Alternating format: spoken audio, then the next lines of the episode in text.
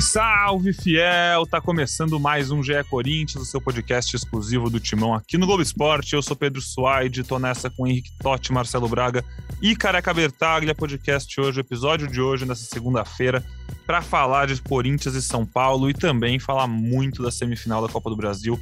Na próxima quinta-feira, 8 da noite, na Neoquímica Arena, Corinthians e Fluminense decidem o segundo finalista, já vão saber quem é o primeiro. Flamengo e São Paulo jogam na quarta-feira. Corinthians e Fluminense empataram em 2-2 no Maracanã. E, enfim, Corinthians joga por uma vitória, qualquer empate leva o jogo para os pênaltis. Quem vencer vai para a final. Corinthians em casa vai com a força da Fiel em busca de mais uma final de Copa do Brasil, tentando seu quarto título da competição. E podia chegar nesse jogo embalado por uma vitória em clássico, ia estar tá tudo lindo, mas nem tudo são flores, né, cara? Cabertaglia, empate em 1 a 1 com São Paulo. Temos muita coisa para falar, dá para analisar o lado bom, dá para analisar o lado ruim. Se tem um jogo que tem bastante coisa para analisar, é, acho que é esse. Que o Corinthians para, dá a impressão de que criou muita chance, mas não é que fez uma grande partida também. Assim, teve vários momentos do jogo que não foi bem, mas teve momentos de pressão que podia ter feito um, dois, três gols e não fez. Tem jogadores que a gente pode avaliar muito pontualmente, atuações individuais boas, atuações individuais ruins, algumas dúvidas que preocupam para a gente imaginar qual é essa escalação para o jogo de quinta-feira, decisivo, enfim, que vale a vaga na final, vale muito dinheiro, vale o sonho de um título. E, acima de tudo, voltando para o Brasileirão, pela primeira vez o Corinthians fora do G4, acaba uma rodada sem estar entre os quatro primeiros, o que não tinha acontecido em nenhum momento desse campeonato. Então, um clássico cheio de histórias, cheio de consequências, é, e um clássico que deixou um gostinho de quero mais no torcedor, acho, né? Fala Pedrão, fala amigos, fala fiel. Ah, cara, é, a gente quer sempre ganhar, né, mano? A gente quer sempre ganhar os jogos e acho que quando sai a escalação, a pressão aumenta em cima do Corinthians, né? Quando sai a escalação, principalmente do São Paulo que até demorou um pouquinho mais, né? Não sei se de propósito. É, mas acho que o Corinthians, até para não me alongar e só para dar um oi, e depois a gente fala mais sobre o jogo, acho que o Corinthians cometeu três erros no jogo importantes. É, o erro que eu já citei várias vezes, que o Corinthians poucas vezes consegue aproveitar o melhor momento no jogo. E como que é aproveitar? Você faz um a 0 a torcida do São Paulo ia começar a chiar, continua em cima, cara. Aproveita o momento. O Corinthians estava melhor já no jogo, faz o segundo, tenta matar o jogo. Mas não, o Corinthians, sem precisar de uma substituição do Vitor Pereira, né, que muita gente colocou na conta dele, o empate contra o Inter. O Corinthians já deu os passos atrás normais e daí chamou o São Paulo. O São Paulo já tinha tido duas chances ali, uma que o Guedes não fechou, outra de uma pressão na área, até tomar um gol que para mim um erro mais grave, uma marcação com o olho da defesa do Corinthians ali. Eu poderia colocar os três no balaio, mas como dois deles estavam alinhados e só um estava mais solto, né, dessa linha, que era o caso Gil. Acho que o Gil cometeu erro ali, daí acabou cometendo o pênalti que eu, eu não tenho ainda tanta certeza se foi pênalti ou não. Mas quando é o Marcelo de Lima Henrique, a chance de ele dar para o time da casa é muito grande. E daí, para mim, o último erro, o Corinthians teve muitas chances, como você disse, e faltou caprichar, faltou é, dar sorte também de as melhores bolas caírem nos melhores pés. E o Corinthians não venceu e terminou. Terminou não, né? Ainda falta o jogo contra o Santos. Mas mesmo se ganhar do Santos, vai ser uma das piores temporadas dos últimos tempos. É, em clássicos disputados e pontos vencidos. E isso, óbvio, que incomoda o torcedor. Realmente, o Corinthians. É, não é a primeira vez que a gente cita aqui a frase do poeta, né? Quando você dá a facada, tem que girar, né? E o Corinthians esse ano, muitas vezes, perdeu a chance de girar a faca, ganhar o jogo, matar a chance do rival e no fim acabou levando empates, enfim, que poderiam ser mais pontos, poderiam fazer o Corinthians, quem sabe, estar tá mais vivo ainda numa disputa do título brasileiro também que parece cada vez mais inalcançável. O Palmeiras vai abrindo vantagem e a disputa agora é pela vice-liderança, porque ali tem cinco times é, numa briga de foice no escuro, tentando ficar com a vice-liderança, as vagas diretas Libertadores, enfim. Isso a gente deixa mais para o fim do campeonato para entender qual é o cenário, quantas vagas vão ter, depende dos títulos continentais, título da Copa do Brasil e afins. Marcelo Braga, Marcelo Braga estava no Morumbi. E a minha primeira pergunta para você, Braga, é o seguinte, cara. O Morumbi é mais gelado que a Arena Corinthians ou não? Onde que fica mais frio? Porque, meu Deus do céu, hum, haja vento nesse estádio. Fala Pedrão, fala amigos. Cara, você sabe que quando eu cheguei ao Morumbi ontem, eu me veio essa pergunta na cabeça. Eu já fui setorista do São Paulo também, né? Fui setorista do São Paulo em 2010 e passei muito frio naquele Morumbi fazendo jogos também nessa época.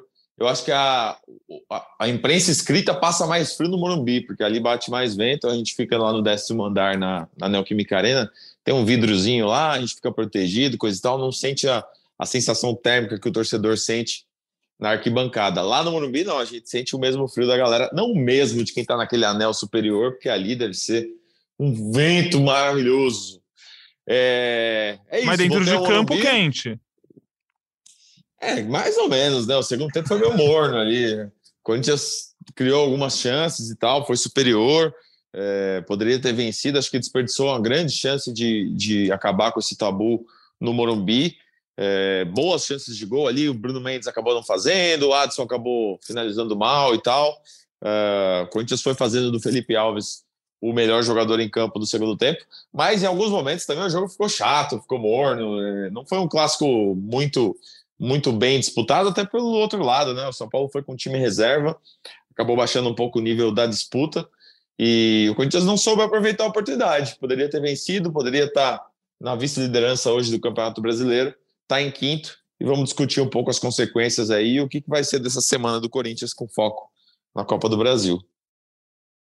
Boa, Henrique Totti, você estava de folga, mas como o ótimo profissional que você é, estava de olho no clássico e viu esse mesmo jogo dos meus amigos, porque eu, eu gostei disso que o Braga falou, porque realmente, como eu também falei no meu comentário de abertura, o, sei lá, né, se futebol fosse justo, aquela clássica que não existe, mas se tivesse justiça, o Corinthians teria ganho o jogo, beleza.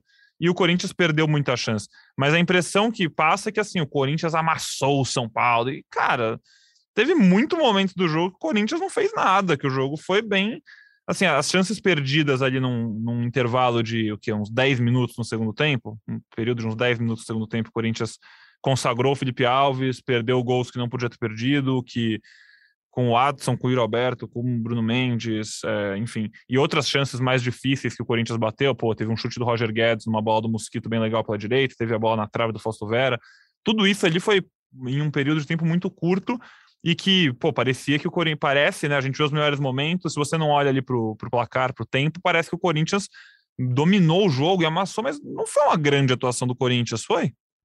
Ah, cara, não, né? O, até o Roberto fala que foi. Primeiramente, boa tarde, né? Porque a gente tá gravando aqui 4h22. Boa tarde aos amigos. É, Marcelo Braga, Careca, Pedrão. Eu fui cobrir o rival no sábado e folguei no, no domingo, né? Aí, aniversário do meu pai, a gente ficou vendo lá o jogo. É, era difícil esperar um jogão, né? Porque era um São Paulo res, meio reserva, né? Já pensando na final do Sul-Americana. É, era um Corinthians mais titular, mas também é, claramente com foco total na Copa do Brasil, né? É difícil você achar que a cabeça dos caras não está na, na, decisão de quinta-feira, né? É, aí eu já fui com, com esse pensamento, né? De, de, que não vai ser um aquele jogão, jogão. Mas, pô, o Corinthians tinha tudo para vencer esse jogo. Era um, era um São Paulo alternativo, é, o Corinthians é, mais inteiro. O Yuri Alberto até fala que foi um resultado bom depois do jogo. É inadmissível ele falar isso que foi um resultado bom, não. O Corinthians perdeu muito gol. A gente estava até falando isso antes daqui, que o pessoal de dados aqui da, do GE ajudou a gente a levantar um top 10 de finalizações entre os times da Série A e B, e o Corinthians é o time que menos finaliza entre os 40 times. Então, é, mostra bastante isso. E num clássico, você tem que ser certeiro, né? No clássico, você não vai ficar tendo, é, sei lá, 10 chances claras no jogo. Você vai ter três, duas ali que você vai ter que matar. E o Corinthians não conseguiu matar. É, mas é bom, né? Porque pelo menos foi no Brasileirão, um, um campeonato que meio que o, o, Corinthians, apesar de não admitir isso, já não está na luta pelo título, a luta é pelo, por ficar no G4 ali, principalmente no G4, né? Porque o G6 às vezes vem essa, essa pré-Libertadores, mas precisa ser certeiro e pode ser uma boa lição para quinta-feira, né? É, tem que marcar quando tiver a chance. é, porque o Fluminense também é muito disso, de marcar quando tem a chance. Só ver o primeiro jogo, né? Dois lances no começo do jogo fizeram um gol. Então acho que é mais tirar lições para quinta-feira do que ficar é, lamentando assim muito esse jogo, apesar de ter sido um resultado ruim por todo esse contexto que a gente já passou aqui. Parabéns! Pro pai do Totti. Ah, Pro tá. pai do Totti. Felicidades. Agradece. Ricardo agradece. Parabéns, Ricardo. Parabéns, hein? Ah, vou dar um parabéns pra minha irmã também. Foi aniversário da minha irmã na tá sexta. Aí. Parabéns, parabéns, irmã do Pedrão. Parabéns, irmã parabéns. do Pedrão. Maior fã do Neto. Ela é, nossa, minha, minha irmã, ela é fã nada, careca. Ela se considera amiga. Ela, às vezes ela fala, ah, vou mandar uma mensagem pro meu amigo. Eu falo, quem? Ah, o Neto. Tá louco. Um abraço pro Neto também, que ouve a gente. É... Não, vai, vamos falar do jogo. Parar de falar besteira. É... Tem, tem vários, jogos, vários jogadores para analisar. E, bom, o Totti falou sobre o que isso dá de consequências pro, pro jogo de quinta. Então já vou começar com essa. Como é que vocês escalam o ataque pro jogo de quinta? Porque parece que ninguém quer jogar, ninguém quer fechar outro de ataque ali. Ah, mesma coisa. Já tá fechado, não? Mosquito, Roger Guedes e Roberto. Não tem é. possibilidade de mudança. É, o eu, cê, cê não, não pode não, é, não pode botar o Juliano e o Renato juntos, os dois na frente, é muito não, vai pedir não. muito? Não, o Juliano não, tem a condição física de jogar no ataque, cara. Não, não, não tô falando. Não, teria que mudar. Eu, eu, isso, isso que é pedir muito, eu mudar para um 4-4-2. Não, vai. É assim, o, o próprio Vitor Pereira ontem falou na entrevista coletiva que o jogo do Fluminense é muito bola na entrelinha e tudo mais, então precisa ter um meio-campo tá. forte ali, né? Do Queiroz e Fausto Vera precisam jogar, e aí você precisa ter a criatividade do Renato. Acho que Juliano fica como uma opção mesmo para o segundo tempo. Ah, não, não. Nesse caso eu colocaria, eu tô, eu tô, tô citando uma opção. Tiraria o mosquito para colocar o Juliano, fechar um 4-4-2, o meio campo forte, mas porque, assim, para mim, nem o Mosquito nem o Adson estão fazendo por merecer seguir entre os titulares, entendeu? Esse, esse era meu ponto, por isso que eu joguei é, essa. Então, Mas eu concordo com vocês que não vai mudar e que o time vai ser com o Mosquito. Agora é, vai, careca. Não vai mudar, não vai mudar. Mas, assim, era algo que, por exemplo, no jogo de ontem, pô, aproveite o melhor momento ali, o Corinthians estava melhor, deixa o Renato junto com o Juliano. Exatamente. É, mas ele não, não tem feito isso, né? Não, era algo que a gente reclamava muito do Silvinho. Claro que existe uma diferença muito grande, né? O Vitor Pereira, é, quando ele estava em dificuldade, ele jogou no 3-5-2, no 3-4-3, até no 5-3-2, fez várias coisas. É, senti realmente falta ontem, mas eu não mudaria também, é, já para um jogo contra o Fluminense. É, nós estamos numa reta final de temporada e, assim, o que poderia gerar uma dúvida era se o Adson entrasse bem, coisa que não aconteceu. Então ele vai manter. Acho que o time. Se existe uma dúvida, eu acho que essa dúvida foi. É na zaga. Na zaga, ele colocou uma pulga atrás da orelha, porque o Mendes fez um bom jogo defensivo e o Gil não. Mais é, um bom jogo do Mendes, né? É, mas, mas ele não pode jogar. Ele não pode jogar com é, ah, é. Não pode jogar, não pode jogar, exato. Verdade. O Fábio Santos deve voltar na do Piton, então a gente não deve ter surpresa, não. É, deve ah. ser o, o time que a gente está imaginando. Eu acho que. Caraca, quem diria, hein? O Corinthians, a gente sabe a escalação do próximo jogo. Pouca, se a gente acertou poucas vezes no ano, acho que essa a gente vai acertar, sim. É. é. Você acha que o Mosquito não tá fazendo por merecer? Porque ele dá uma bola pro Roger Guedes, por exemplo, que o Roger perde, perde o gol, ele até se lamenta, pede desculpa pro, pro Mosquito, sei lá. Eu, foi a única bola. Eu tenho gostado no Mosquito. Ele é a única bola do jogo que ele ganhou do Luizão. Ele é um cara que, que dá profundidade ali no, na os direita. Bons jogos, os bons claro. jogos dele são na arena, né? Então, assim, é, tem isso vai também. tirar ele agora. Todos os gols que ele marcou foram na arena, inclusive. Ele não marcou gol fora de casa. E acho que foi legal o Pedrão puxar esse assunto, porque eu pensando, pô, como vai ser o podcast hoje e tal, era algo que eu queria falar, assim, é, não dá para toda semana, isso, a, isso naquela bolha do Twitter, né? Não dá para toda semana é, achar que presta quando o cara faz um bom jogo e quando ele não vai bem, não presta. O Adson chata. Não vem jogando bem, mas, porra, o Adson naquela vez contra o Flamengo fez um grande jogo no Maracanã aí não dá para achar que o Adson já não presta. Não, é, quantos pontos o Adson deu pro Corinthians nesse Brasileirão? Muitos, cara. Muitos mesmo. mesmo. O Queiroz, mano. Eu já vi de novo gente querendo falar do Duqueiroz porque ele fez um jogo ruim ontem. É... Então, assim, não é todo jogo que o cara vai jogar bem, ainda mais esses jovens né, do Corinthians, assim, claro que eles têm que evoluir. Aí já vi ontem, ah, o Gabriel Pereira é muito melhor do que era o Watson. E quem colocou isso em xeque? Mas também o Gabriel Pereira, quando eu saio daqui, tinha gente que falava, ah, mas ele também só fez um gol é, pelo profissional. Então, assim, é, não dá para toda rodada, é, toda semana a gente ficar mudando de opinião, cara. Esses, esses moleques vão oscilar, é, mas são bons jogadores. Então, assim, eles estão nesse processo. Ontem ele não entrou bem, realmente, o Adson. É, o Du realmente não fez um bom jogo, mas eles que, é, que trouxeram o Corinthians também nessa situação que o Corinthians está hoje numa semifinal, é, em quinto no brasileiro, e não é para se descartar disso. O Corinthians está a dois pontos do vice-líder. Então, assim, é, o Piton já, pô, o Piton já não presta de novo. Então, assim, eu não penso dessa forma. É, e esses jogadores, tenho certeza que do vai fazer grande jogo na quinta-feira. O Mosquito vai ser útil e eu tô com o Totti. Eu acho que desses aí o Mosquito tem merecido sim. É, ontem não fez um bom jogo, deu realmente esse passe, mas tem uma hora, uma baita jogada, o Guedes abre lá para ele, só para ele já dar o tapa na frente, ele meio que pisa na bola. Mas ele tem que ser o titular, na minha opinião, e espero que na quinta-feira eles consigam fazer um ótimo jogo. Essas críticas que você falou, careca, são, são injustas, né? Crítica justa é aquela que a gente estava conversando antes do programa, né? Por exemplo, o Watson não conseguir cortar para a direita, ser só a jogada da esquerda. É, essa é uma crítica justa e a gente pode analisar a escolha que... do VP pelo Mosquito por isso, né? O Mosquito é o cara que hum. corta tanto para a esquerda, tanto leva para linha de fundo. Ele leva mais para linha de fundo, beleza, mas, mas ele também tem a capacidade de levar para a esquerda. Acho que essa é uma análise justa de fazer, né? Não ficar lamentando quem se foi, quem tá melhor, porque aí quem entra tá ruim, quem tá no banco tá bom, aí inverte hum. depois.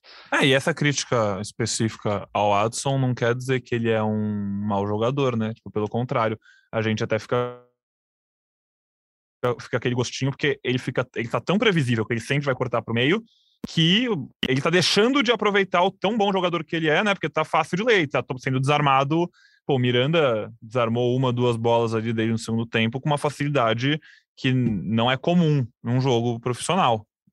E só que o Adson sabe, a gente sabe que ele tem muito a entregar, a gente sabe que ele é um bom jogador. E vai que ele e... vira um Robin da vida aí, né? Ah, é, pô. Curiosamente, o, o, Careca até falou isso na, na, na abertura dele. É, o Vitor Pereira tirou o Mosquito e o Roger Guedes no melhor momento dos dois na partida, né? Quando é... o Corinthians estava criando chances ali pelo lado direito, o Mosquito tinha ganhado duas e tal, o Roger Guedes tinha feito uma, uma finalização de perigo também, e aí ele tirou, acho que pensando no, no jogo de quinta, é, na recuperação dos dois jogadores, e aí colocou o Adson, que estava voltando de lesão, então é um jogador que também ficou um tempo aí é, no departamento médico, e botou o Matheus Vital mais uma vez, é, mais uma vez o Matheus entrou, ganhou chance, ganhou um minuto, e eu queria saber de vocês, vocês acham que o, que o Matheus está entregando alguma coisa? É uma opção que vem, tem, sido, tem sido interessante para o Corinthians ou está aí só cumprindo tabela? Nossa, cara. Cumprindo é... tabela. Cumprindo tabela, acho que é um ótimo Nossa, jeito de definir. Ele voltou a mesma coisa, cara. Ele voltou hum. exatamente a mesma coisa. Ele já fez uns gols pelo Corinthians contra o Fluminense, sei lá se tá esperando que vai acontecer de novo, quinta, botar aí no segundo Não, tempo, mas... Ele é uma das melhores, entre aspas, opções que tem ofensivas, porque o Corinthians... Melhores barra únicas, né? É, então... É, O Corinthians tem problema ofensivo, mano. O Corinthians tem hoje como opção, se a gente pensar nos 11 ideais, tem o Juliano para ser uma opção ali na meia, o Watson. o Vidal e o Watson, cara. Porque o Júnior Moraes. Moraes acho, acho, que o Giovanni deve voltar, né? Tava na sub-20, acho que deve ser opção de novo, mas não, também. Já não estava entrando, já não estava entrando. O Júnior Moraes eu nem conto mais, cara, nem conto. É... É, o Giovanni, isso, isso é uma coisa que eu já falei, falei isso no último podcast. Me assusta o Vital tá na frente do Giovanni na vaga no segundo tempo. O Giovanni já fez muito mais esse ano do que o Vital merecia tendo mais espaço desde que o Vital chegou. O Giovani não, desde que o Vital voltou a entrar, o Giovani não entrou mais no time. E eu acho que. É, só, só, lembrando que ele estava faz... na sub-20, né? No, no, no ah, não, clássico ele não estava No clássico, sim, sim. No é. clássico, sim. Inclusive, no sub-20, Robert Renan fez gol de pênalti, né? No, acho que no Uruguai, se não me engano. É, jogadores do Corinthians representados na seleção que estava disputando um quadrangular. É, enfim, tinha ele, Giovanni, o Biro, Ryan, acho que o Arthur, a gente falou aqui no último episódio, muito legal. Toda sorte para eles. E agora, com eles de volta, o Corinthians conta de novo com o Giovanni, provavelmente, no jogo da quinta-feira. E o Corinthians conta ou não conta com o Maicon, Marcelo Braga? Já temos um, martelo, Marce, Marte, um Marcelo batido? Marcelo batido? É. É... Cara, ainda não tive essa informação. Tentei buscar hoje pela manhã. É, não consegui confirmar se o Maicon tá, tá treinando, está à disposição ou não. É, acho que ao longo da semana a gente vai saber, mas deve ser o Maicon se tiver, se tiver possibilidade de jogo para um banco de reservas, né? Não imagino que o Michael, depois de tanto tempo fora, hum. volte para ser titular num jogo tão importante e, e, tão rápido quanto vai ser esse jogo contra o Fluminense, porque é um time de transição muito forte, né? Eu não tenho é. esperança de ele jogar, não. Ah, nem tem que ter, acho, né, careca? Sabe por quê? Nada indica que o, tenha que ter. O Bruno Maziotti deu uma entrevista é, citando né, os jogadores que, que, ele liberou ali, né? O, o DM liberou, Fagner, Renato Augusto, Adson, ele citou mais alguns jogadores, agora não vou lembrar. É, mas ele, daí ele citou que Raul e não falou do Maicon, que também seriam liberados. Rony, não era o Rony? Rafael Ramos. Rafael Ramos. Rafael Ramos. E Rafael Ramos. Mas ele não cita o Maicon, não, que estaria liberado essa semana. Eu acho que Rafael Ramos deve, ser, uh, deve estar à disposição, Raul, mas o Maicon ele não citou. É, da, a gente fez a conta nos últimos episódios e a, na, no episódio depois do episódio de, do jogo de ida contra o Fluminense, a gente fez essa conta. Que o Maicon, pela primeira previsão que tinha da lesão, voltaria depois de um mês, que seria logo depois do Corinthians e Inter. Então a gente falou: ah, talvez contra o Inter ele fique no banco, possivelmente contra o São Paulo ele deve estar no banco, quem sabe ele entra no segundo tempo para ganhar ritmo. Mas não aconteceu. O Maicon ainda não foi relacionado desde a lesão, que já faz mais de um mês. E é realmente bem difícil imaginar, porque assim, esse jogo de quinta-feira. É, se o time do Fluminense já é acostumado a essa correria toda, jogando contra o Corinthians na Neoquímica Arena, com o gramado do jeito que é, no clima que vai estar esse jogo, vai ser um jogo que promete uma trocação franca, né? Eu não queria essa trocação franca, não. Eu senti pelo medo, ficou três minutos mudo aqui todo mundo. Notei que não ah, queria mesmo. Mas você não acha que vai ser? Vai tentar pressionar no começo, é, marcar lá em cima, tal. O Fluminense quase tomou um gol esse dia com 20 segundos. A bola saindo com ele. É, o Corinthians vai, vai tentar aproveitar o fator torcida tal. Mas daí depois o Fluminense, por característica, acho que o Fluminense vai tentar ficar com a bola. O microfone tinha travado que hora que você perguntou, porque eu tava vendo é, aqueles números que eu até comentei no começo do programa, né? De do Corinthians ser o time que menos finaliza entre os times da Série A e B, mas ao mesmo tempo, né? Ao mesmo tempo que você finaliza pouco, você se torna mais eficaz, né? E o Fluminense também é. é o pessoal mandou aqui uma tabela dos times mais eficientes da Série A e B. O Fluminense é o segundo time mais eficiente, uma média de. Não, 8,48 finalizações para fazer um gol, e o Corinthians é o terceiro, vem logo abaixo do Fluminense, do Fluminense tá acima do, do Flamengo, está acima do, do São Paulo, do Palmeiras, com 8,87 finalizações para fazer um gol. É, vai ser duelo de eficácia, então, né? Esse jogo. É, é legal, né? Esses dados. É, o Corinthians só não mostrou essa eficácia no. Ontem era pra né, fazer. É, porque teve, Quando teve, teve chance 17, de gol. É, então. Teve, teve, exatamente 17 finalizações do Corinthians ontem. Então seria. Era pra ter feito dois, né? um, né? É, um e meio, né? Quase dois, né? É, tá um e meio já dava pra ganhar, né? Um e meio a um já, dá, já era três pontos na conta. Tem o número de contas no alvo dessa? Uh, chutes a gol, se diz? É, no alvo, né? No gol mesmo. Não, o goleiro não tem. A tabela tem finalizações gerais, assim, sabe?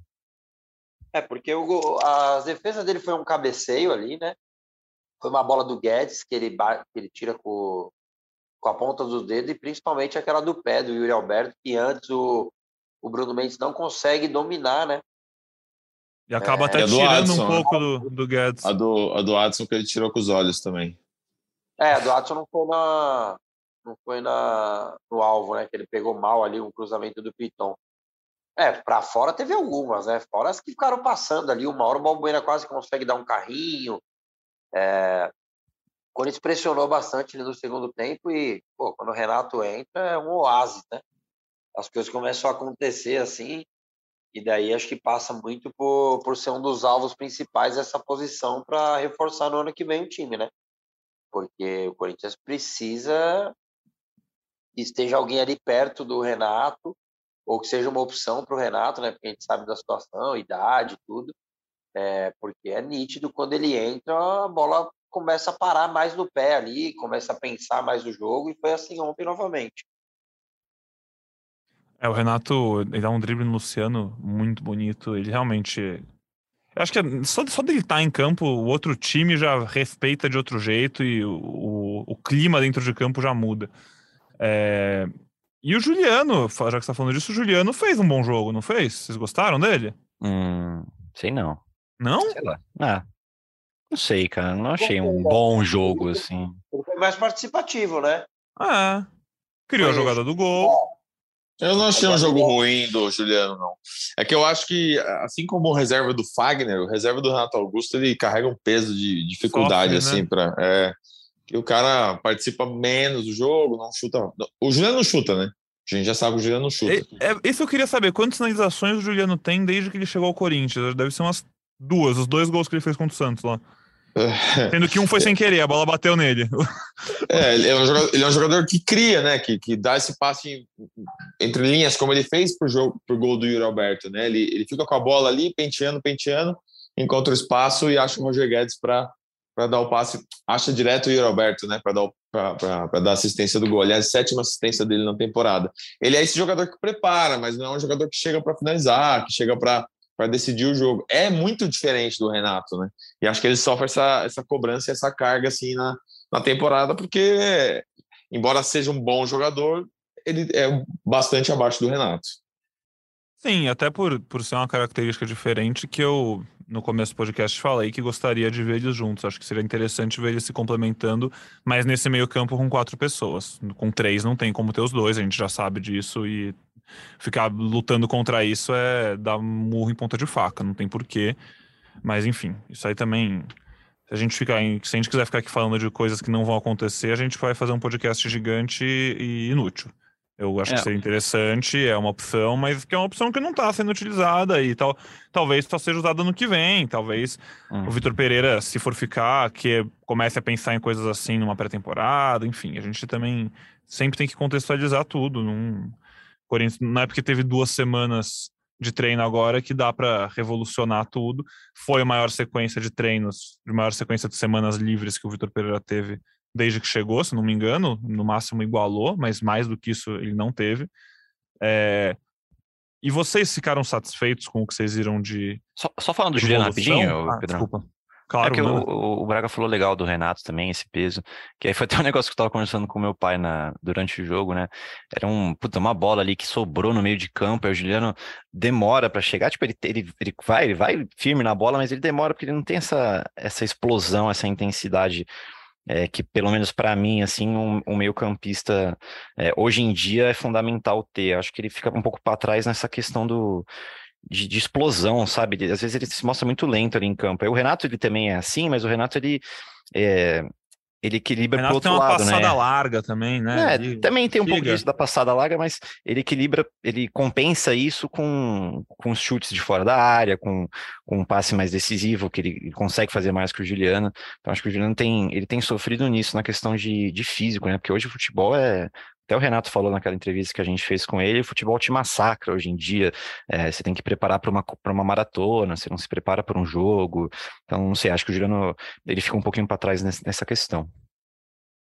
Boa. É, voltando ao que eu ia perguntar para vocês, é, vocês ficaram satisfeitos com o que vocês viram nesse Corinthians depois de duas, duas, três quase, né, semanas treinando, porque teve um jogo de segunda, um jogo no fim de semana, e outro fim de semana, e agora vai só na quinta. É, vocês viram alguma coisa diferente, alguma mudança que anima vocês? A gente, a gente viu esse Corinthians criando mais, Cara, 17 finalizações, acho... é o máximo, acho que talvez seja o máximo que a gente viu esse ano, talvez um jogo ou outro, jogo contra o Atlético Goianiense criou bastante, ou contra o Santos. Se for seguir assim, vai ser bom contra o Fluminense, né? Nas oitavas e nas quartas da Copa do Brasil em casa, o Corinthians realmente amassou o rival. É, mas dessa vez Eu... fora de casa, a gente não viu o Corinthians criar fora de casa assim há muito tempo, né? Mas enfim. Cara, eu, eu não, não vinha vindo, não vinha vendo os jogos do Corinthians, né?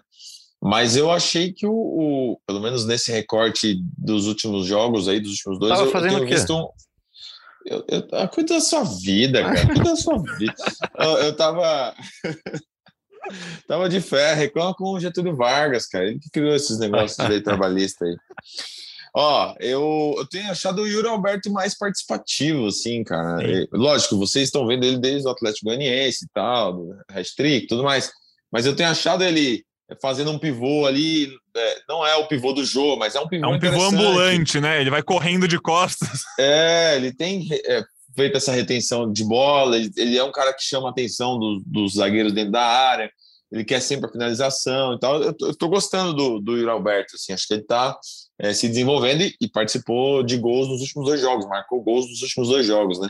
Então, é, embora não tenha um, um crescimento de equipe muito grande nos últimos dois jogos, por conta das semanas livres aí, que é o recorte que você está querendo que a gente analise, pelo menos do Yuri eu, eu tenho achado interessante, assim, pelo menos o que eu vi. Yuri Alberto no Morumbi fez um gol digno de Careca Bertaglia, né? Que ele ali, o Careca postava no Stories depois. É, tem que postar sempre, né? Porque se eu erro, postam também. Então, assim, eu, acho que, o time ontem mostrou mais coisas do que contra o Inter. Também pela é, a segunda semana seguida e também porque tinha mais jogadores à disposição, né? Ali não tinha Renato e Du. Então, por exemplo, o gol do Corinthians E nem Não é Adson, só- né? De opção no banco É. também. o gol do Corinthians ontem não é somente o chute do Yuri, né? É, a gente vê o que a gente cobra muito do Guedes, é, ele vem por dentro, dá aquele tapinha dele de primeira tal. E é algo que precisa acontecer cada vez mais. É, ele já falou que é o jeito que ele gosta de jogar, inclusive me irritou bastante o segundo tempo contra o Inter. Ele parar de fazer isso, né? Ele tinha feito um ótimo primeiro tempo, escorregando ali por dentro, ajudando, chegando perto do Yuri. E no segundo tempo ele de novo ficou preso lá na esquerda, algo que eu não gosto e acredito que ele também não goste.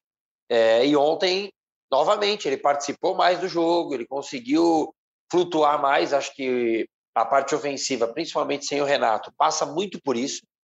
É, mesmo porque não tinha o Fagner, né? Então o Bruno Mendes a gente não esperava que ele ia atacar bastante ali pelos lados. O Piton apareceu bastante, é, nem sempre acertando, mas como opção. Então eu gostei do time. É, não fez aquela partida maravilhosa, claro que não, óbvio que não. Mas acho que o Corinthians foi, foi bem no jogo, cara. Acho que foi bem até o momento do gol. Depois baixou bastante as linhas, como eu disse.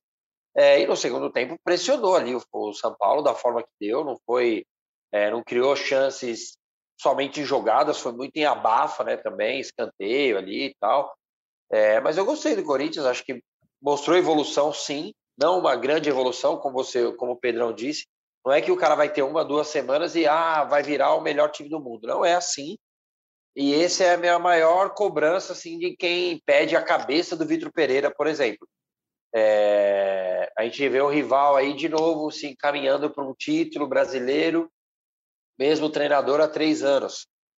Enquanto a gente ficar pensando que todo ano tem que trocar o treinador, tem que trocar o elenco inteiro, nós vamos ficar andando em círculos, como o Pedrão usava bastante esse termo na época do Silvinho. Então, assim, é, as coisas não iam acontecer em duas semanas, mas acho que teve melhora sim, principalmente nessa parte é, do Guedes se aproximar ali dos meias e foi assim que saiu o gol.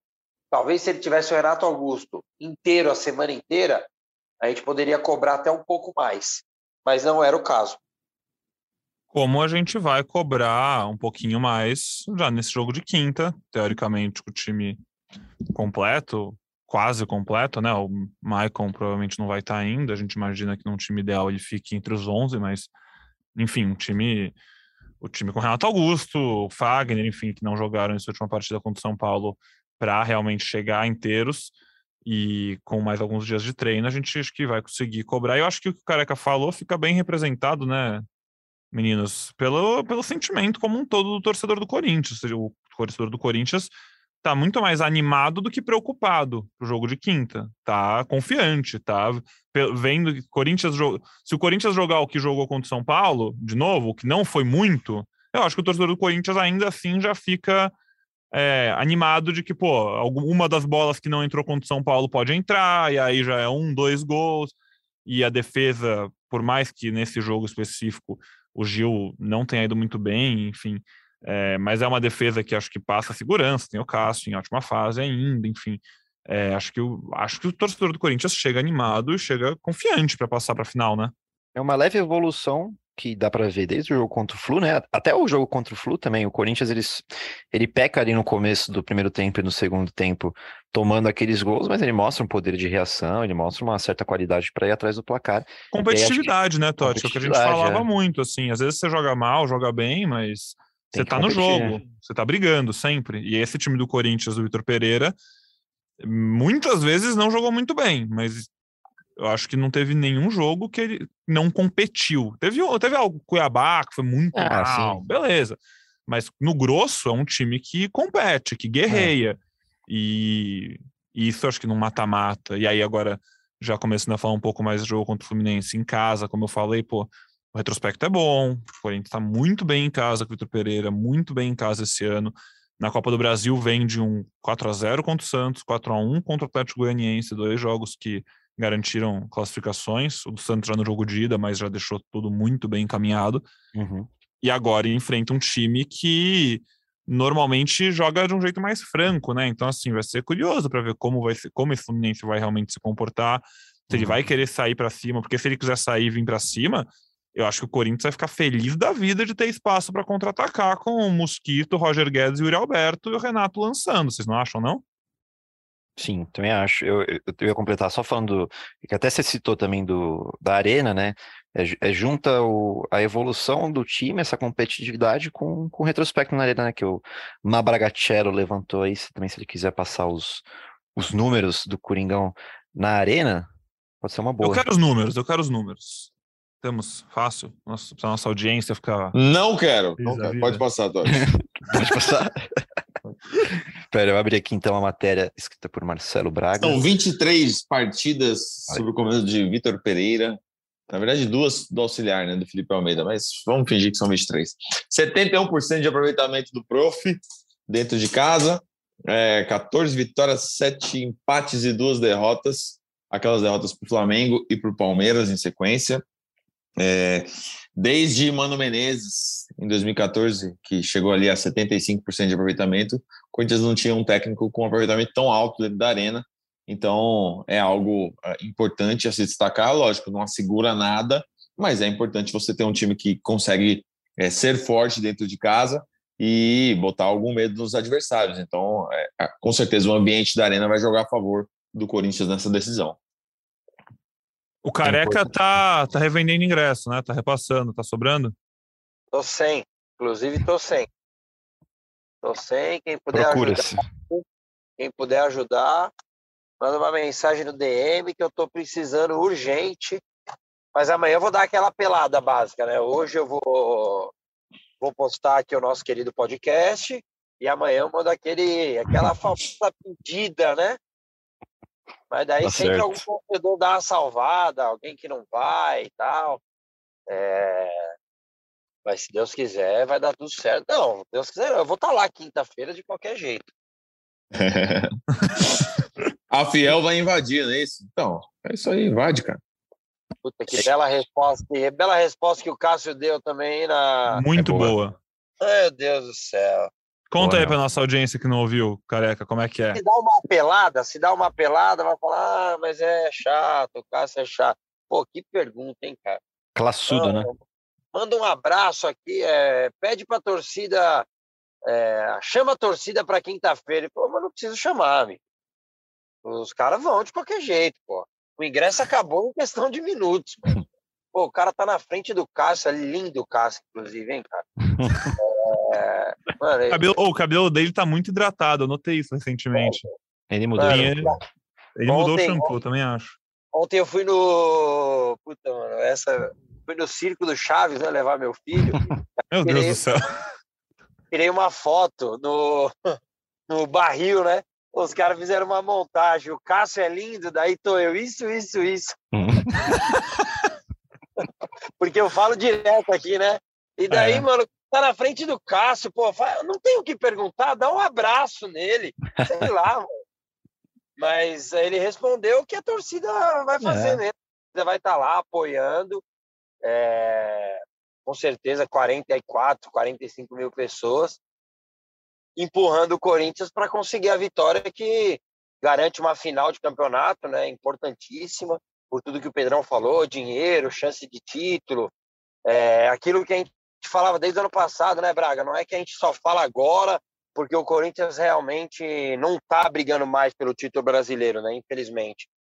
Esse time é um time para 2023, é um time que para voltar a disputar realmente títulos, tal, e pode ser que já em 2022 o Corinthians chegue numa final de Copa do Brasil, porque as coisas não é tão não, as coisas no futebol não são tão simples assim, que você começa a investir de novo e daí o time já vai ser campeão de tudo. É, pode acontecer, mas não é o normal. E a gente já falava isso ano, ano passado, quando o Corinthians começou a trazer esses jogadores. Então, assim, é uma temporada com um treinador, espero que ele fique, mesmo sabendo, aí vocês devem saber melhor que eu, que é difícil, mas a gente já voltou a ter um Corinthians protagonista nesse ano. Talvez não ganhe títulos, mas também não é o final do, do mundo, não é o fim do mundo que não ganhou. É, o Corinthians está se preparando para cada vez mais deixar de ser um coadjuvante, como o Corinthians tem sido nos últimos anos, para ser protagonista. E acho Exatamente. que o Corinthians já tem, sido, já tem conseguido ser nesse ano, podendo ano que vem com é, receita que tem aumentado. O Corinthians é, é o clube com mais sócios torcedores hoje no, no futebol brasileiro. Então, é um Corinthians que vai estar cada vez mais forte, cada vez mais perto dos títulos que, que se for esse ano, melhor ainda. Mas que também não é o fim do mundo. Ah, se não for campeão, a temporada é, é horrorosa. Eu não penso assim. É, é exatamente. Fala aí, fala aí. Ah, não, até porque, assim, é, a classificação para a final é muito importante, né? O vice-campeão também leva uma bolada boa, 20 milhões é, ficam garantidos ali de premiação. É, provavelmente vai pegar o Flamengo, provavelmente serão dois duelos bem complicados. E são finais que vão acontecer em outubro, 12 e 19 de outubro. Até lá, o Corinthians vai voltar o foco para o Brasileirão. Então, essa saída é, momentânea do G4, dá para dizer momentânea, porque daqui a pouco o foco vai voltar a ser o Brasileirão e o Corinthians vai ter que é, voltar a pelear aí pelas primeiras colocações, porque é, não tem nada garantido, né? Ir para a final não significa que já está na Libertadores no ano que vem. É, o vice-campeão não tem essa vaga, apenas o campeão. Então, é, é, nesse período aí o Corinthians vai ter que voltar ao foco total no Brasileirão para voltar para essa zona de classificação, para não ter que passar de novo por pré-Libertadores, né? Caso, caso o título não, não fala venha. Fala isso três vezes aqui que uma galera tem ataque cardíaco de ouvir esse Mas nome. É, pode falar, é muito difícil, né, cara? É, a pré-Libertadores é muito difícil. Mas o... é, é, até importante porque o Corinthians. Desculpa, careca, você... achei que você tinha parado. Não, não, tranquilo. É porque o Flamengo ali, né? Você disse, é um principal favorito, né? Contra o, contra o São Paulo. É, e daí vai direto, abre vaga. Libertadores, o Flamengo é o favorito, né? Na, claro que é um jogo só. O Atlético Paranaense tem condições. É. Inclusive, não tivemos podcast. Que legal, hein, cara? Bom resultado, hein, no Allianz. Gostei do empate lá, 2 a 2 Vocês gostaram? Foi, foi a vez, que, tirando 2002, foi a vez que você mais comemorou uma vitória do Filipão na sua vida, careca? Puta, cara, acho que sim, mano. Nossa, meu torneiozinho de pôquer, meu Deus do céu, que legal que foi, hein, cara? Que legal que foi. Mas vamos lá. É, e acho que dificilmente vai ter uma pré-Libertadores. E essa saída momentânea aí do, do Corinthians, o Corinthians era o que tinha, independente do São Paulo jogar time reserva, né? Corinthians, daqueles lá, o time que estão brigando, era o que tinha um jogo mais complicado, né? É, São Paulo fora de casa, né? Enquanto o Inter, precisando de uma bela ajuda da arbitragem, ganhou do Cuiabá. O Fluminense ganhou do Fortaleza. Ali o Fortaleza teve três gols anulados. Mas na próxima rodada já tem um Fla-Flu, então o Corinthians pode voltar a vencer e voltar automaticamente para o G4, né? Porque não dá para os dois ganharem lá no Fla-Flu. Corinthians é um jogo complicado contra o América fora, mas tem condições também de voltar ali e continuar brigando para daqui duas rodadas, aquilo que eu falo desde o começo do campeonato, né? Quando tiver faltando 10, a gente cravar. O Corinthians briga hoje pelo G4. Ah, o Corinthians briga pelo título. É, acho muito difícil, claro. Mas lembrando que o Palmeiras tem um clássico agora contra o Santos, né? Não vem bem das, das pernas, mas é um clássico. Um semi-clássico, podemos dizer assim. E depois tem o Atlético Mineiro, né? Em Minas, complicadíssimo. Então vamos ver, daqui duas rodadas, qual que é a, qual que é a, a briga mesmo que o Corinthians vai estar. É.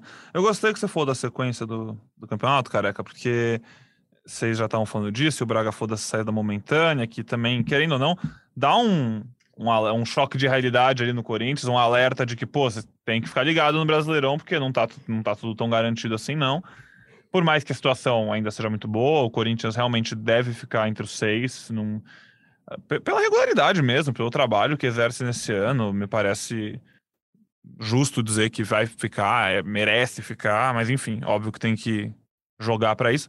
Mas tem uma sequência agora que é bem assim acessível para somar pontos e se consolidar. Porque o jogo fora de casa contra o América Mineiro é difícil, é difícil. O América Mineiro, o do Wagner Mancini, vai fazendo aí uma boa, uma boa campanha, principalmente nesse segundo turno. Não lembro do último jogo deles quanto foi, mas eu sei que eles estavam numa sequência há pouco tempo de sete jogos seguido sem perder. Um time chato, vai jogar em casa, enfim, o Corinthians sem dificuldade de jogar contra eles já há algum tempo. Mas depois o Corinthians pega o Atlético Goianiense em casa, time da zona de rebaixamento. Pega o Cuiabá em casa, time da zona de rebaixamento. Pega o Juventude fora de casa, time da zona de rebaixamento. Aí, pô, Atlético Paranaense em casa, Goiás fora, Santos fora, Fluminense, Flamengo, Ceará, Curitiba e Atlético Mineiro. É, falei aqui até o fim do campeonato a sequência, não faltam mais tantos jogos para acabar o campeonato, mas essa sequência pô, de quatro jogos Atlético, até o Atlético Paranaense é uma sequência que o Corinthians pode muito bem, de 12 pontos, somar ali uns, uns 8, pelo menos, sei lá, duas vitórias, dois empates, ganhar os dois, ou até, acho que dá, dá para ser até mais, uns 10, quem sabe, ganhar dos três do de rebaixamento e empatar contra a América, não sei. É difícil ficar projetando, mas assim, Corinthians, é, com tudo tão embolado como tá, tem uma oportunidade muito grande nas próximas rodadas voltar a se estabelecer no G4 para poder até, quem sabe, tropeçar depois e continuar ali para garantir essa vaga na Libertadores, independentemente da Copa do Brasil, que óbvio é o sonho, é a vontade da torcida, quer ganhar esse título, tem que chegar na final primeiro, chegando na final provavelmente vai pegar o Flamengo, e enfim, vai ser muito difícil se chegar lá. É, mas enfim, a gente estava falando do jogo do contra o, o negócio é Fluminense, né? É. E aí o que eu ia falar é, lá no comecinho do programa a gente já já fez a brincadeira da escalação, só para botar no papel então, né, pra gente garantir para no próximo podcast o pessoal falar, eles cravaram. É, mas aí Cássio o ouvinte não vai conseguir ver se botar no papel. Ah, gostei. Eu gosto desse Gosta, tipo de né? piada. Esse Boa. é o tipo de humor esse Marcelo é Braga gostou da minha piada, tô feito. Que o nosso ouvinte, que o nosso ouvinte paga o podcast ah, mensalmente para ouvir, entendeu? Esse é o tipo é de piada que o pessoal gosta. Muito obrigado. Então, muito é, obrigado. é isso. Cássio Fagner, Gil Balbuena, Fábio Santos, Duqueiroz, Fausto Vera, Renato Augusto, Gustavo O Mosquito, Roger Guedes e Yuri Alberto. 2 a 0 Yuri Alberto Mosquito, é isso, careca? Pode cravar aí? Acho que o Guedes vai fazer gol. Tomara. É jogo grande, né? Jogo grande ele gosta. Ele gosta. Fez o, gol, fez o gol de empate lá no Maracanã, na Bacia das Almas, ali nos últimos segundos. Posso dizer, hein, posso dizer. Ou, ou vai ter gol do Gil ou gol do Balbuena. Pode, vai pode, ter um gol do zagueiro? Aí. Pode anotar aí. Isso aí é favas contadas. Eu vou no 2x1, um, gol do zagueiro e gol do Roger juntando o Careca e Braga aí, então. É, o meu palpite também é 2 a 1 um. Eu vou com o gol do Roger Guedes e do Yuri. Tá certo. Gostei. E o seu, Pedro? O meu, eu fiz é a brincadeira aí do 2x0, acho que eu vou. Acho que eu vou seguir no 2x0. É, mantém sua palavra, né? Eu vou falar mosquito só porque senão a galera vai achar que eu não gosto do mosquito, porque no começo do podcast eu falei que ele não tava fazendo por merecer pra ser titular, mas Mosquito como um todo faz um bom ano. Isso aí, né? É só que eu acho que eu tô, eu tô cobrando muito, eu queria mais. Mas Mosquito, pelo amor de Deus, faz um ótimo ano. Vou de 2 a 0 Mosquito e Quer mais Mosquito? Quer mais Mosquito? Vá para Ilha Bela. Ilha, Ilha Bela. Bela. Tem bastante mosquito. E aí você pode curtir um fim de semana lá em Ilha Bela e, vai ser bastante picado. Há espaço para informação nesse podcast? É, as portas estão abertas. Então, é o seguinte, é, é, Corinthians me passou aqui, ó, 17 e 4 muitos ingressos que foram reservados ainda não foram pagos. Opa. Isso significa que há possibilidade de ingressos voltarem para as vendas nas próximas horas. Quando você reserva ali, você tem de 48 a 72 horas para confirmar o pagamento. Se não acontece, os ingressos voltam para a bilheteria, então, para a bilheteria virtual. Então, o torcedor de Corinthians que perdeu as esperanças, não perca. Ainda dá, ainda dá tempo. Fique de olho no site, F5, F5, F5. Pode ser que apareça alguma coisa.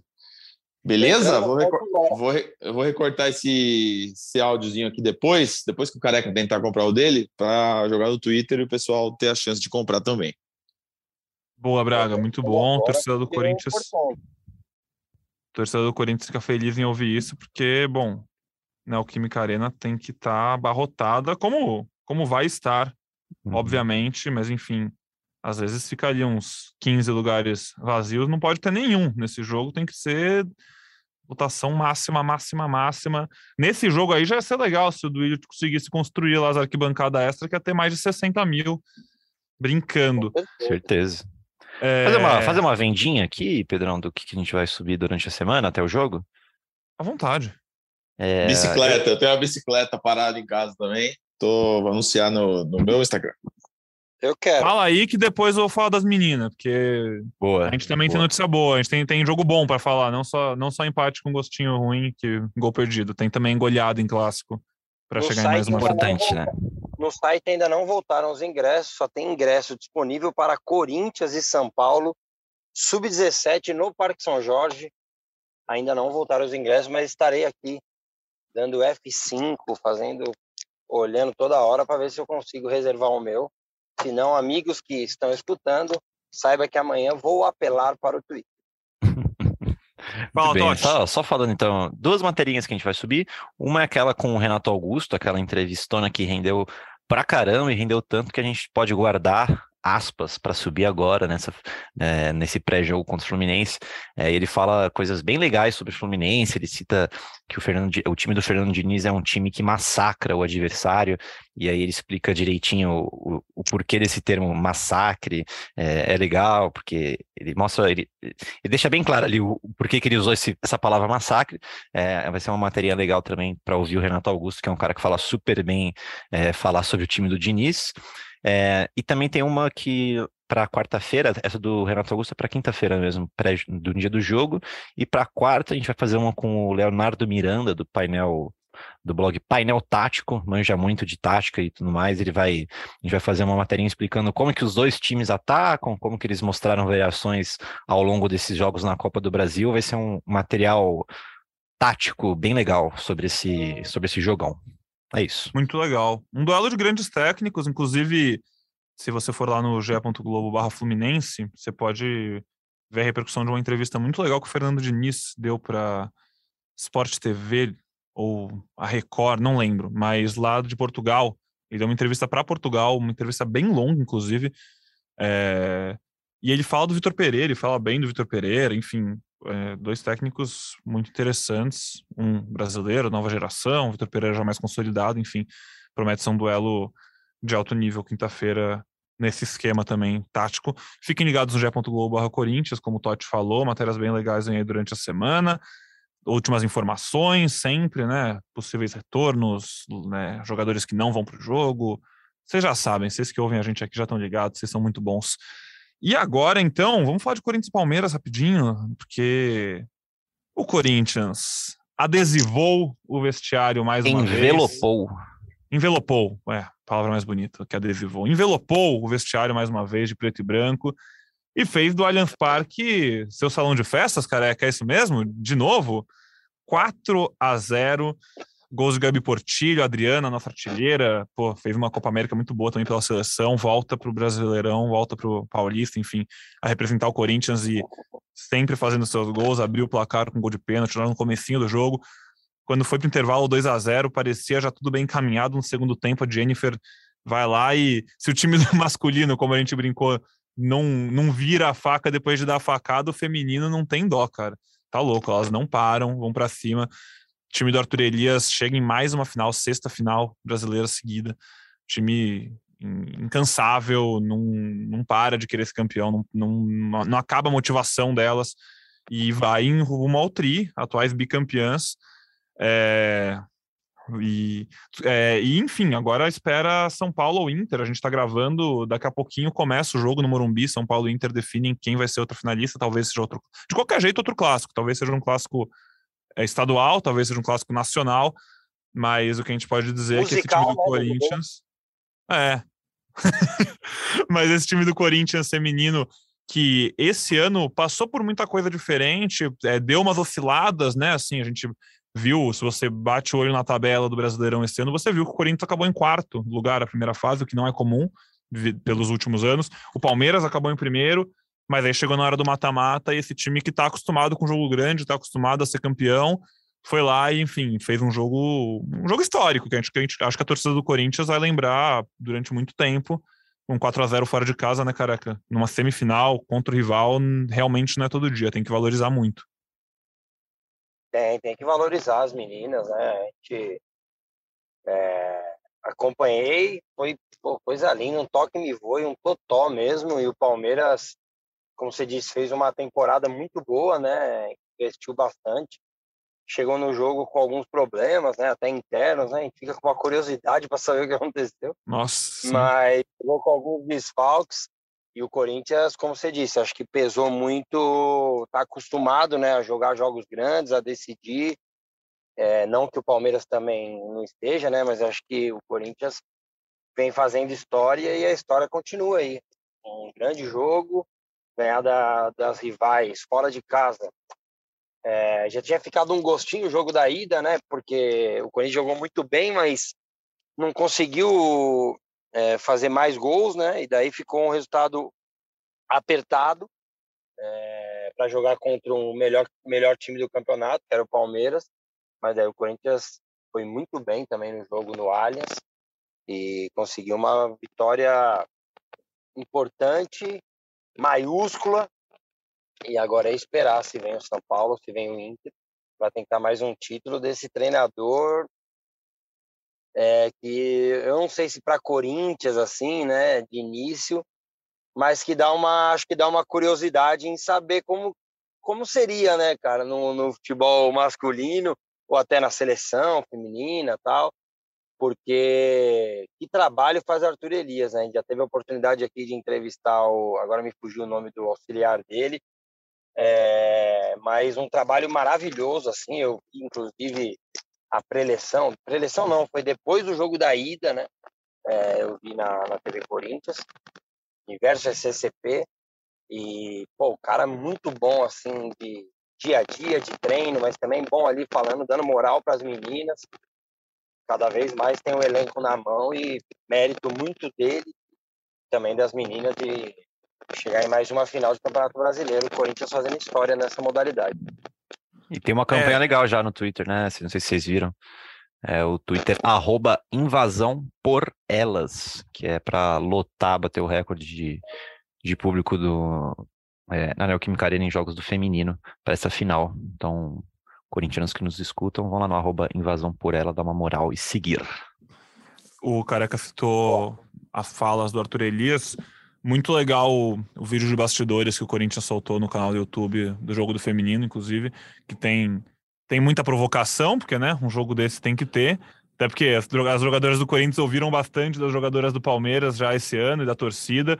E, enfim, também tinha que ter ouvido, porque o Palmeiras estava em melhor fase, o Palmeiras chegou, foi líder, enfim, futebol é feito disso. Devolveram as provocações. Tem o Arthur Elias na preleção, no pós-jogo. Muito legal, vale a pena gastar uns minutinhos para ver esse trabalho muito legal da TV Corinthians com os bastidores do futebol feminino, porque, como eu falei, é um jogo histórico, pra, só para a gente, antes de ir aqui para nossa reta final, explicar o que aconteceu, que o Careca citou. As duas zagueiras titulares do Palmeiras não foram para o jogo. É, eu não vou ficar falando, eu não vou, eu não vou nem falar o, o, suposto motivo, porque ainda não tem nada concreto. Dizem que gente tem gente falando que foi por causa da braçadeira de capitão, mas essa é uma apuração que assim está em andamento. Ninguém sabe exatamente o que aconteceu, por que, que elas não jogaram.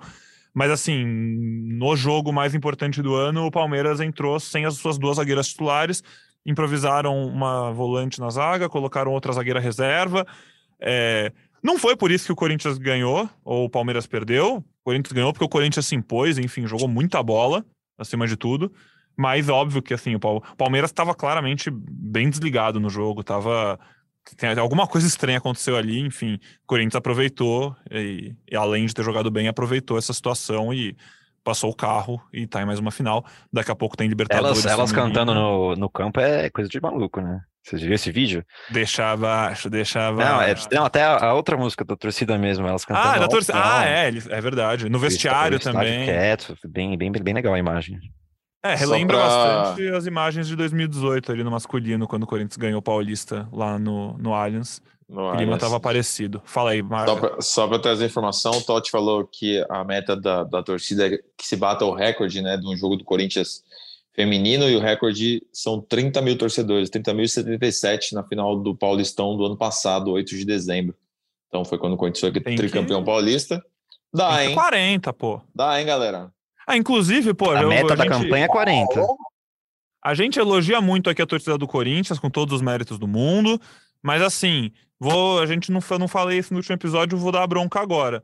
Pô, na semifinal, no jogo de ida, na Neoquímica Arena, era sábado o jogo, tinha 15 mil pessoas contra o Palmeiras. Pelo amor de Deus, gente. Isso aí era pro jogo, já era para esse jogo ter tido 40 e na final ter 40 de novo. Então, até esse agora na final, seja contra quem for, que a torcida vá, compareça e faça uma linda festa para quem sabe comemorar o terceiro campeonato brasileiro seguido desse time que segue fazendo história e, enfim, reescrevendo marcas. E, enfim, né, reescrevendo não, né? Escrevendo, porque essas marcas do futebol feminino vão ser para sempre lembradas lá para frente, nesse começo de profissionalização dele aqui no Brasil, nesse momento tão importante para o futebol feminino aqui no Brasil, esse time do Corinthians vai estar para sempre marcado como uma dinastia, acho que já dá para falar independentemente de, mais títulos que possam vir ou não, já é uma dinastia, já são cinco, seis anos de um domínio impressionante, um trabalho espetacular do Arthur Elias, que o, o Careca comentou, brincou. Se o Vitor Pereira resolver não ficar, eu tenho certeza que vai ter gente fazendo campanha, mas, mas eu acho que o caminho natural dele é mais uma seleção feminina. Sem quem sabe, acho que suceder a Pia faça mais sentido, quem sabe depois. Ele deve pensar bastante nisso, mas isso fica para outra hora. Quando o Arthur Elias voltar aqui no GE Corinthians, quem sabe depois dessa temporada aí cheia de títulos, quem sabe ele volta aqui, fala com a gente, a gente tenta tirar mais algumas coisinhas dele, seus planos para o futuro. É... é isso, senhores. Vamos ficando por aqui. Quem mais tem alguma coisa aí para adicionar nesse nosso programa? Acho que é isso, hein? Acho eu, é não isso, tenho, né? eu não tenho, hablamos, eu não tenho. Hablamos muito. Ah, eu sei quem tem algo para adicionar. O meu xará, pô. Ah. Meu xará chegou pro podcast. Vocês acharam que ele não vinha? Vai, Pedrão, manda aquele grito lá. Como é que é? Fala, vai, fala, vai, Corinthians. Vai, Corinthians! Boa, Pedro. Ele, ele, ele, tá, tá falando meio estranho. É, setembro foi novo para ele. Colocou aparelho. Sexta-feira se pendurou no clube, caiu, não. tomou dois pontos no queixo. Não, né? Espaço para espaço para defesa, vai lá. É, isso, vai. É, não, é... Réplica. Você não se pendurou, filho? Pode falar. O que aconteceu? Eu não se pendurei. Eu tropecei. Tropeçou. Fui eu pro pro. Tô lá no clube trocando figurinha, vem a minha, vem meus amigos, mano, seu filho tá sangrando ali. Falei, hã? Como é. assim, cara? Não era o seu filho que tava trocando figurinha, era você, né, careca? Boa. Não, eu, eu, eu, comecei a colecionar o álbum dando a desculpa que era para ele, ele só quer colar e eu que fico que nem um louco lá no clube. Mas fomos correndo pro hospital, mas ele tá bem, ó, tomou dois pontinhos no queixo, esses dois pontos pro Corinthians ia ajudar, hein? Puta. era vice-liderança. Boa, mano. muito. é simpatezinho aí. É, perdeu uma chance. Mas é Bom, isso, um abraço, então. Do Pedro. Um abraço, Xará. Espero que comemore muito aí na quinta-feira, com o aparelho, com o ponto no queixo. Tomara sim, que ele sim. consiga comemorar Mas muito. Com o, pé, com o, pé, no chão, né? Com o pé no chão, sem se pendurar em lugar nenhum. É. Sim, sim, sem se pendurar. Nem tropeçar. Não, Careca, é... dá aquele abraço aí para nossa audiência e a gente se vê quinta-feira depois do jogo, né? Já aquele chamado quinta-feira. Acabou o jogo, você entra lá no YouTube do GE que você pode ver nossos bonitos rostos ao vivo falando sobre sobre o que tiver acontecido nesses 90 minutos lá na Neoquímica Arena. Aí a gente pós, vai descobrir só na hora. Só pós-confirmado ou temos também ou temos também pré? Ainda não está confirmado, né? É, eu, não, eu particularmente não sei se tem pré, mas acredito Mas que lá, tenha pré. lá. Mas eu tô, eu tô, vou chamar pro pós, já tô chamando pro pós, que Sim, essa é você já certeza. chama pro pós. Queria mandar um abraço, aquele salve que o pessoal sempre pede aqui, né? É, o Luiz mandou uma mensagem para mim, é, o cara na Austrália, mas ele tá na Indonésia, acompanha, acompanha sempre a gente, falou que é fã de todos nós. É, então, um abraço pro Luiz aí, pro Rubens, que sempre manda, pro Nicolas. Eu sempre acabo esquecendo de um ou de outro, né? É, mas toda essa toda a fiel que dá muita moral pra gente, gosta do podcast. Agradecer sempre os feedback, independente se é positivo ou se é negativo. A gente fica muito feliz que tem gente querendo fazer um programa melhor junto com a gente. Então é isso.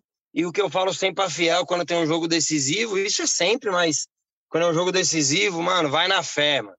Se apega na roupa que dá sorte, no incenso que dá sorte, vai pro jogo pensando positivo, que isso- tudo isso também é importante para o Corinthians conseguir a vaga para a final. E realmente é muito complicado o time do Flamengo, se realmente for Corinthians e Flamengo, mas final não se ganha, se, é, no final não se joga, se ganha e o Corinthians precisa dar esse passo para chegar na final. Depois o que vai acontecer a gente vê mais para frente. Boa, careca. Um abraço pra você. Henrique Totti, nos vemos quinta-feira, então, hein? Nos vemos quinta-feira, amigos. É, participação encerrando aqui com o treininho do Corinthians, acabaram de divulgar aqui. Aquele famoso regenerativo, né? Titulares ficam na parte interna. Quem jogou menos é, vai para o campo. Legal que seis jogadores da base completaram os treinos de hoje. O goleiro Wesley, o lateral direito Léo Maná, o zagueiro alemão, os volantes Cauã e Thomas Argentino e o atacante Igor. E aí amanhã, famosa terça-feira, começa o treino com o, elenco completo para o jogo de quinta. Aquele abraço, os amigos. Thomas Argentino é brasileiro? Sabemos? Não, é argentino. Argentino, como, como, como parece. É. Argentina. Thomas Argentino é argentino. Não é que nem o cavalo branco de Napoleão. Não, é não. Na Thomas, verdade, Thomas Agustin Fretes, É, argentino. exatamente. Boa. Exatamente. Braga, aquele abraço pra você também, hein? Aquele abraço. Quinta-feira estaremos de volta aí na Neoquímica Arena, jogo decisivo. É, muita coisa legal lá no pré, no pós e acho que vai ser um, um Tomara que no durante inter- também, né? É, então, exatamente. Vamos ver como é que o Corinthians vai se comportar. Tem que estar atento desde os primeiros minutos, né? Tomou gol no começo do jogo, no primeiro tempo e no segundo tempo lá no Rio de Janeiro. Vamos ver se o Corinthians entra mais atento nesse, nesse jogo decisivo. Boa, Braga. Obrigado. Então, um abraço pro Careca, um abraço pro Totti, um abraço pro Braga.